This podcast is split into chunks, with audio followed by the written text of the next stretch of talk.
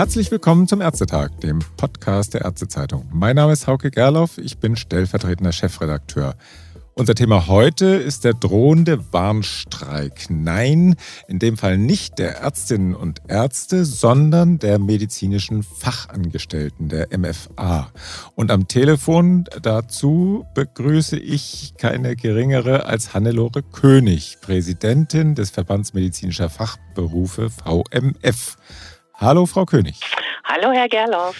Frau König, vor kurzem hat Ihr Verband angekündigt, dass es einen Warnstreik geben soll, weil die Tarifverhandlungen nicht vorankommen. Dann gab es etwas, was in Tarifkonflikten sonst eher selten ist. Zumindest die Fachärzte, deren Spitzenverband also, der SPIFA, die erklärten sich mehr oder weniger solidarisch mit ihren Forderungen. Sie seien selbstverständlich berechtigt, hieß es in einer Mitteilung. Wollen Sie unseren Hörerinnen und Hörern vielleicht zum Einstieg einmal kurz diese selbstverständlich berechtigten Forderungen erläutern? Ja, vielen Dank, Herr Gerloff, für diese Möglichkeit. Ja, wir sind mit unserem Tarifpartner der AAA seit Oktober letzten Jahres im Gespräch. Und wir haben ja die Situation, dass die medizinische Fachangestellte mit einem Einstiegsgehalt von 13,22 Euro tatsächlich weit abgehängt ist und äh, hinter Mindestlohn von Pflegehilfskräften zurückliegt, äh, Sozialversicherungsfach Fachangestellte in Krankenversicherung deutlich mehr als 17 Euro im Einstieg äh, verdienten. Und von daher haben wir, sind wir in die Tarifverhandlungen mit der Forderung gegangen, 17 Euro pro Stunde als Einstiegsgehalt für die medizinischen Fachangestellten. Denn ich denke, wir müssen diese Lohndifferenz, die wir jetzt ja schon sehr lange auch haben, die müssen wir endlich aufholen und müssen gerade jungen MFAs wieder eine Perspektive geben, im Beruf zu bleiben. Und gerade zu dem Thema 17 Euro pro Stunde bekomme ich nicht nur vom Spiefer und Virchow-Bund Rückmeldung, sondern viele Ärzte, auch Hausärzte sagen ja 17 Euro pro Stunde am Einstieg das ist eine medizinische Fachangestellte nach dreijähriger Ausbildung mit der Verantwortung und der hohen Belastung auf alle Fälle notwendig, dass sie das erhält. Also ich mhm. stehe da nicht allein. Nun ist ja der SPIFA nicht Ihr Tarifpartner, sondern das ist die AAA, die Arbeitsgemeinschaft zur Regelung der Arbeitsbedingungen der Arzthelferinnen Schrägstrich medizinischen Fachangestellten. Heißt es ja etwas gestelzt. Was sagt denn die AAA zu diesen Forderungen? Ja, also die AAA hält diese Forderung für zu hoch. Also wir sind uns einig, dass wir beim Einstiegsgehalt was tun müssen. Aber da liegen wir im Moment noch weit auseinander. Und zwar ist der Vorschlag der AAA, das äh, Einstiegsgehalt auf 15 Euro anzuheben, was ja auch schon eine deutliche zweistellige Anhebung bedeuten würde. Ähm, also insofern wird auch da der Handlungsbedarf auch bei der AAA gesehen. Aber Sie sehen schon, äh, zwischen 15 und 17 Euro ist natürlich noch ein deutliches Gap und das gilt es jetzt in den Tarifverhandlungen zu überwinden. Wir können bei 15 Euro definitiv nicht zustimmen, weil das ist unterhalb des äh, Mindestlohns für einjährige Pflegehilfskräfte, das zum 1. Dezember gerade angehoben wurde. Und dieser Mindestlohn für einjährige Pflegehilfskräfte wird zum 1. Mai nochmal auf 16,50 Euro angehoben. Und ich denke, es, wir können die medizinische Fachangestellte nicht unterhalb lassen, weil schon jetzt die Konkurrenz aus Pflegeeinrichtungen, Kliniken und ambulanten Pflegediensten enorm ist, gerade junge medizinische Fachangestellte in die Pflege abzuwerben. Und MFAs sind nach der Ausbildung den einjährigen Pflegehilfskräften gleichgestellt. Also da haben die ein leichtes Spiel. Mhm.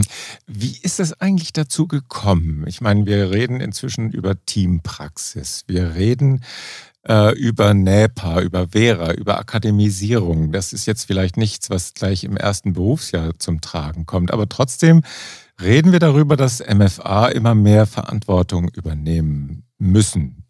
Geht ja auch eigentlich in der Versorgung kaum noch anders. Wie ist es dazu gekommen, dass wir jetzt bei, was hatten Sie gesagt, 13,22 Euro pro Stunde liegen im Berufseinstieg und der Mindestlohn liegt bei 12,42 Euro. Das ist ja nur unwesentlich weniger, äh, mehr das Einstiegsgehalt der MFA. Und die, ist, die hat drei Jahre lang gelernt. Ja. Wie, wie ist es zu diesem Punkt gekommen? Die, die letzten Jahre hatten ja durchaus auch ein paar, da, äh, da gab es auch ein paar Tarifabschlüsse, die gar nicht so schlecht gewesen waren. Hatte ich irgendwie im Kopf.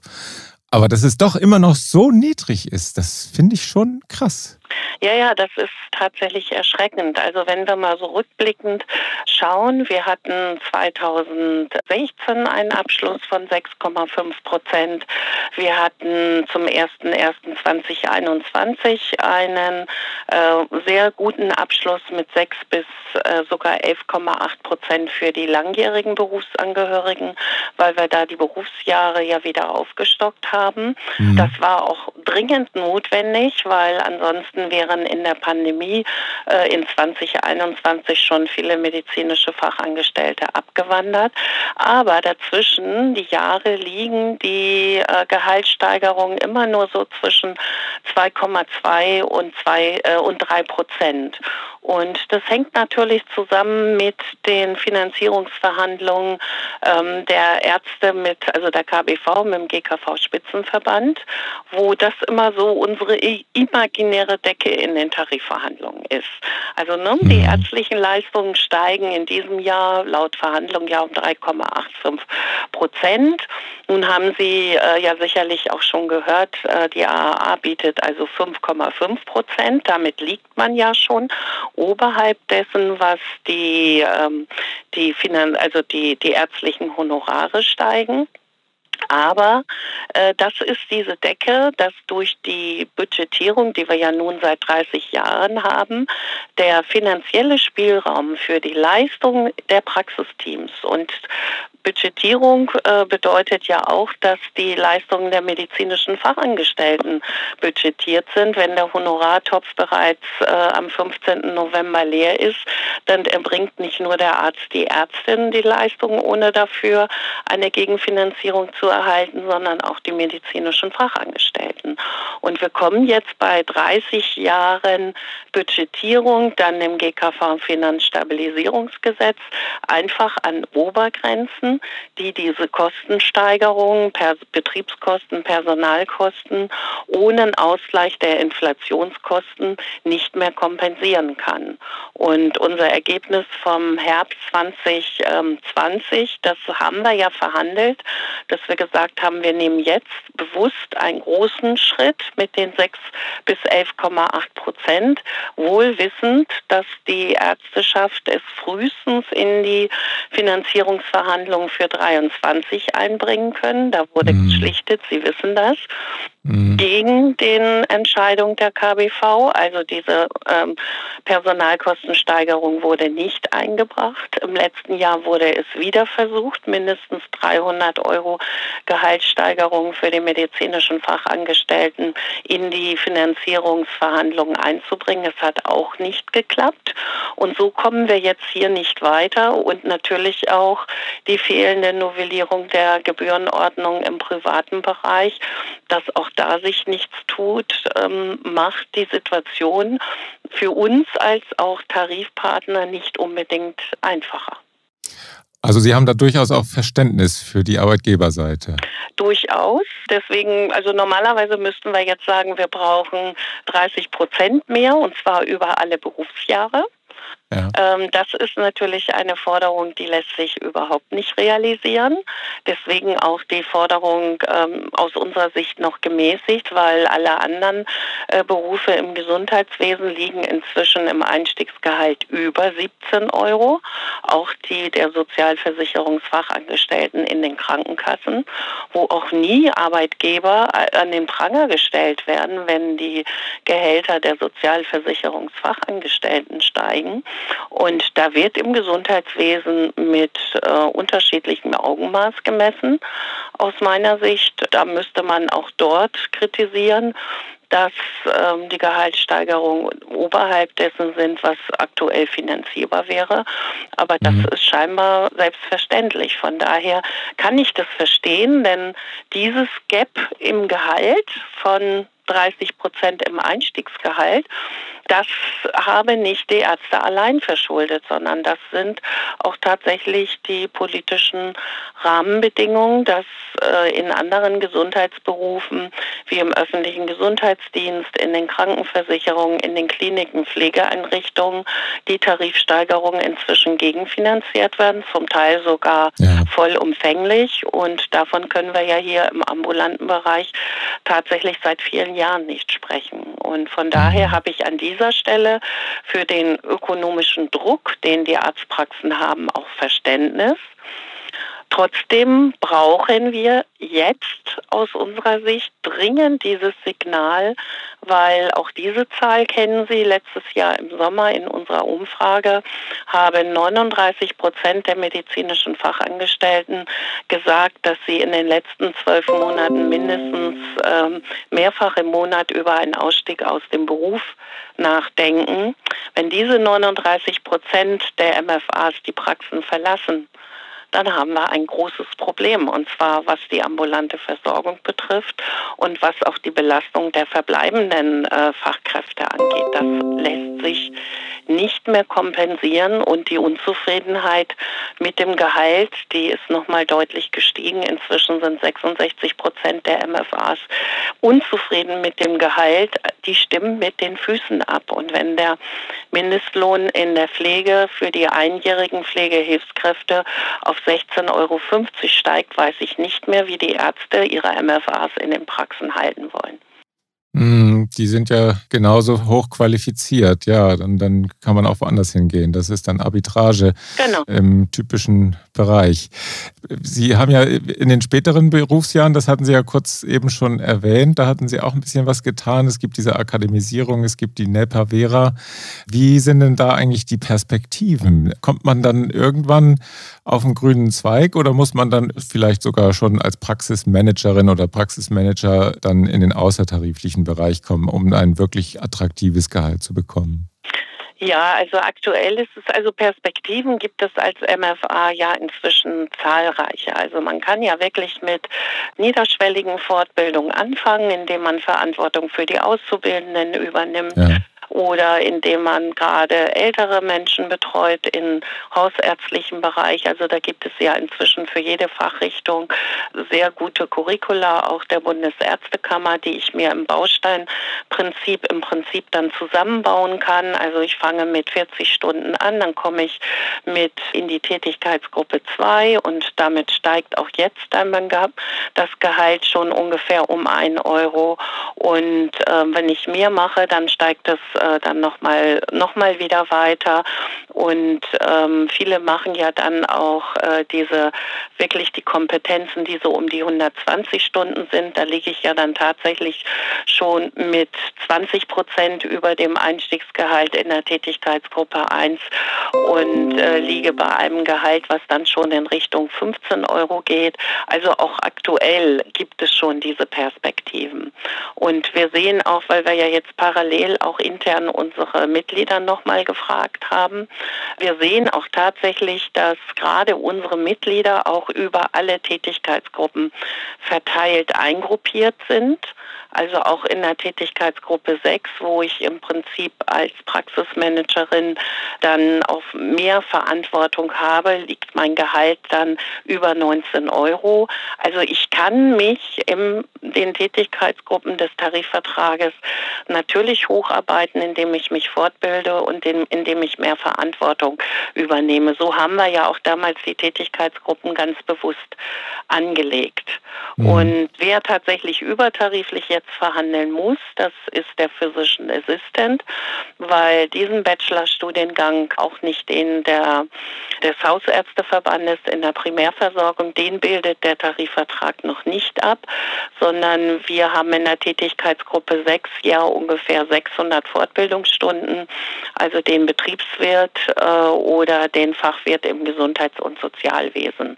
Also das wäre was für die nächste Tarifrunde, dass wir dann für die Assistance und den Bachelorstudiengang des Hausärzteverbandes hier tatsächlich noch eine weitere Tätigkeitsgruppe im Tarifvertrag etablieren. Mhm. Ist denn der Beruf der MFA unter diesen Bedingungen überhaupt noch konkurrenzfähig? Wie sieht es bei den Ausbildungszahlen aus? Die Schülerinnen und Schüler, die gucken doch auch drauf. Was verdiene ich denn später in dem Beruf? Geht das zurück oder wie hat sich das entwickelt in der letzten Zeit? Ja, also die medizinische Fachangestellte ist ja gerade vom Top-1-Platz geschubst worden. Bei den äh, am häufigsten ausgebildeten Berufen durch die Frauen äh, hat es den Spitzenplatz verloren. Äh, die Ausbildungszahlen sind tatsächlich jetzt im letzten Jahr eingebrochen.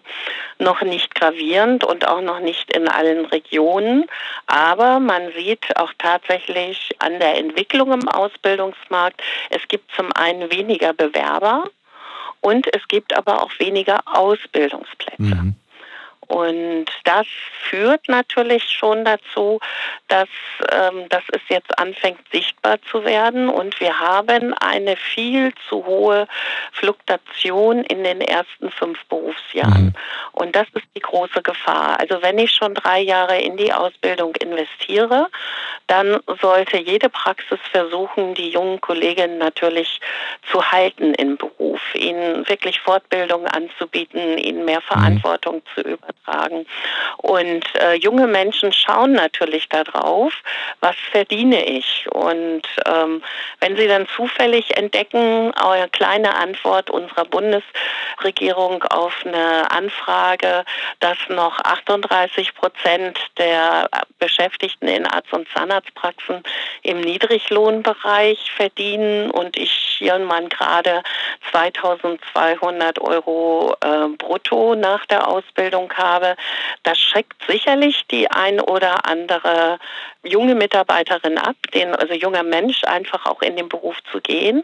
Und ich denke, es schreckt insbesondere viele junge Männer ab. Mhm in den Beruf der medizinischen Fachangestellten zu gehen. Wir haben zwar da langsam vorsichtig in einigen Regionen tatsächlich schon acht Prozent Männer, die in die Ausbildung starten, also zwischen acht bis zehn Prozent in einigen Bundesländern. Aber in vielen Regionen sind es noch unter fünf Prozent. Und das liegt natürlich in erster Linie an den niedrigen Gehältern. Mhm. Also, jetzt haben wir eine gewisse Berechtigung Ihrer Forderungen herausgearbeitet. Das will ich mal sagen. Vielleicht sogar eine gewisse Dringlichkeit, beziehungsweise nicht nur vielleicht. Zumal ja die MFA in den Pandemiejahren, anders als Krankenschwestern und Pfleger, äh, staatlicherseits auch nicht gerade mit Sonderzahlungen bedacht worden sind. Vielleicht so eine Frage außer der Reihe. Haben denn viele Praxen, die ja zum Beispiel durch die Impfungen teilweise auch ganz schön viel Umsatz gemacht haben, die MFA an diesem Erfolg beteiligt? Gibt es da eine Kultur, dass man außerhalb des normalen Gehalts vielleicht dann das eine oder andere mal extra bekommt? Also viele Praxen haben das sicherlich gemacht, insbesondere die, die viel geimpft haben. Und ich habe auch von vielen Praxen gehört, die also einfach aufgrund dessen, dass sie ohne medizinische Fachangestellte gar nicht arbeiten können, das werden auch die Nadelöhre jetzt am kommenden Donnerstag dann sein, dass die wirklich auch entsprechend ihren medizinischen Fachangestellten an den erhöhten Einnahmen durch die Impfung was weitergegeben haben. Aber leider, leider nicht alle. Also nur ungefähr die Hälfte, meine ich, der medizinischen Fachangestellten, das müsste ich tatsächlich nochmal nachschauen, mhm. haben äh, überhaupt äh, einen Corona-Bonus bekommen. Mhm. Und das ist aus unserer Sicht natürlich zu wenig. Also da hätte tatsächlich etwas mehr passieren können, wobei unsere Hauptkritik geht an der Stelle ja auch an die Politik, die die medizinischen Fachangestellten beim staatlichen Corona-Bonus dreimal definitiv ignoriert hat. Und ich sage jetzt auch bewusst ignoriert und nicht vergessen, weil das kann man mit Vergessen tatsächlich nicht mehr rechtfertigen. Oh nee, das äh, ist ja doch laut genug formuliert worden, nicht? Ja. Ähm, dann kommen wir jetzt zu den konkreten Dingen, die da jetzt geplant sind. Wenn wir jetzt über einen Streik reden, dann denken wir natürlich erstmal an den Bahnstreik und die Lokführer, die mit 10.000 Leuten dann eigentlich die ganze Republik ausgebremst haben, im wahrsten Sinne des Wortes. Wir haben jetzt 330.000 MFA in deutschen Arztpraxen, ungefähr, Pi mal Daumen. Wie viele sind da eigentlich organisiert, also Mitglieder bei Ihnen? Denn, denn äh, wer, wer streiken will, der braucht ja auch eine gewisse Schlagkraft. Wird man den Streik überhaupt bemerken in den Praxen, außer in den wenigen, in denen Sie Mitglieder haben? Oder sind es eben nicht mehr wenige Praxen, wo Sie Mitglieder haben? Also die Gruppe der Ärzte und Ärztinnen, die Mitglied in der AAA sind, sind ja sehr überschaubar.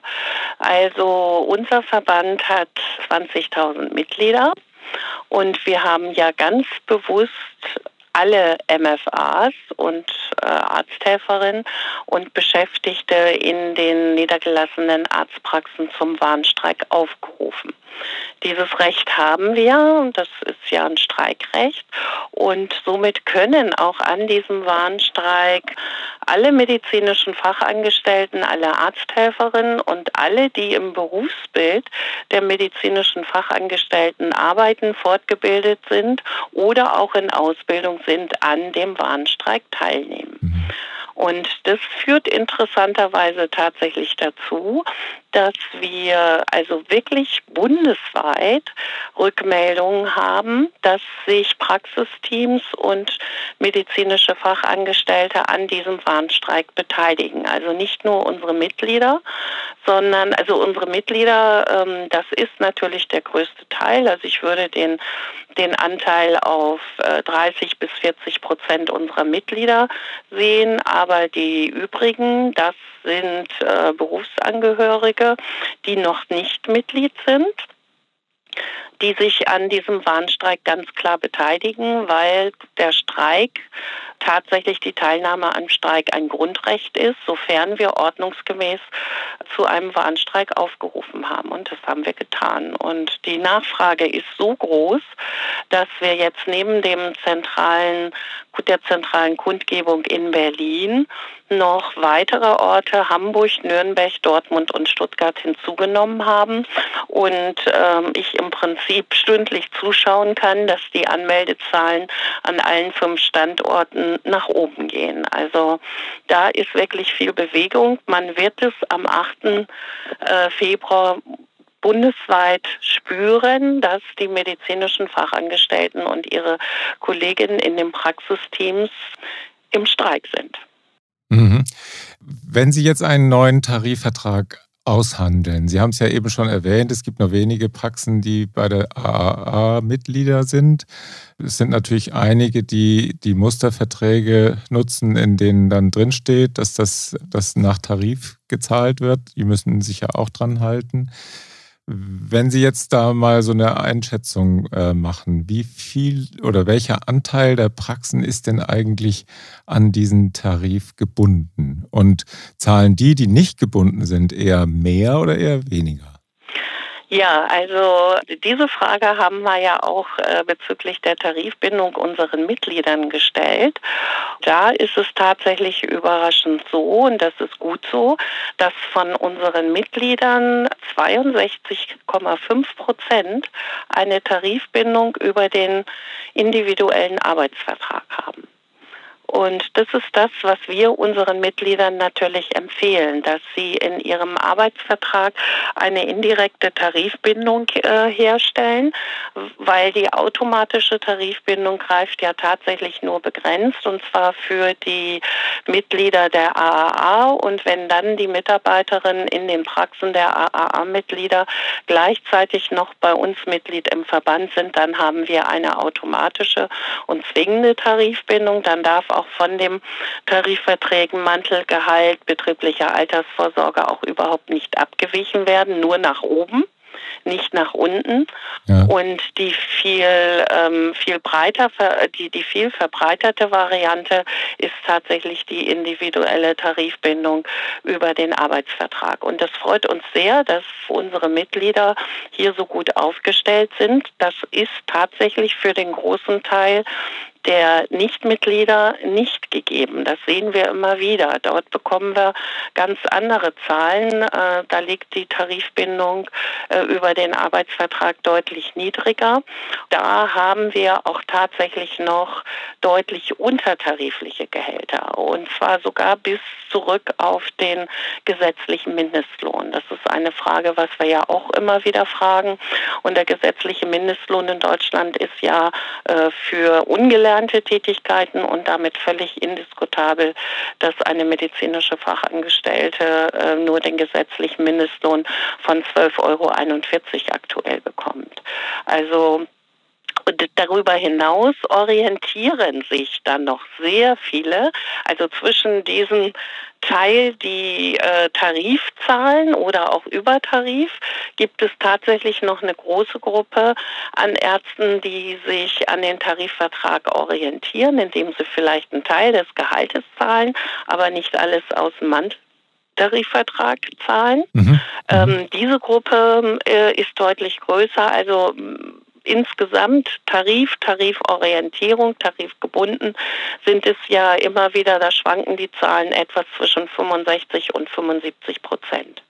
Mhm. Die im Prinzip, wenn wir für diese kleine Gruppe der AAA dann verhandeln, die von den Ergebnissen, die wir verhandeln, äh, auch profitieren. Deswegen sind auch so viele bereit, jetzt auch tatsächlich mitzumachen beim Warnstreck und auch mit an den Kundgebungen teilzunehmen.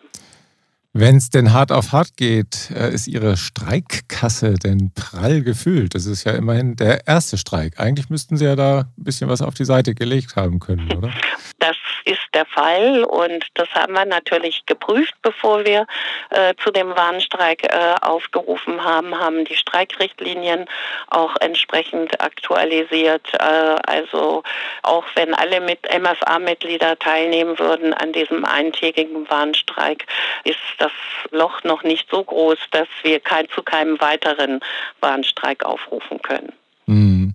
Aber es ist natürlich nicht unser Plan, sagen wir es mal so. Wir wollten hier jetzt mit diesem Warnstreik ein deutliches Zeichen setzen, insbesondere auch gegenüber den Medien weil ja auch in den Medien immer wenig von medizinischen Fachangestellten berichtet wurden. Das haben wir ja auch äh, in der Pandemie immer wieder erlebt. Äh, oder auch jetzt finden wir häufig doch noch Anlass zu sagen, ähm, die korrekte Berufsbezeichnung ist medizinische Fachangestellte.